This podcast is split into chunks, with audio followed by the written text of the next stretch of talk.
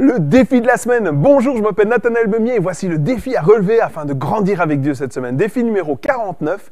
Écoutez le Saint-Esprit et lui demander une chose qu'il veut que je fasse cette semaine et le faire.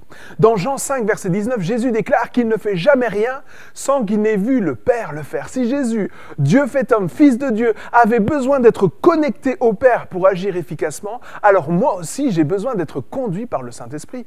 Je ne veux pas perdre mon temps, mais je désire être efficace et pour cela j'ai besoin de laisser le Saint-Esprit être mon GPS. Et une fois que j'ai reçu les instructions, je vais agir, obéir afin de porter du fruit, être un serviteur de Dieu efficace tout en étant soumis aux autorités que Dieu a mis dans ma vie. Je prie pour que Dieu vous montre ce qu'il attend de vous durant cette semaine, afin que vous puissiez obéir à sa voix, peu importe les circonstances ou le prix à payer, car lui obéir est un privilège et une joie.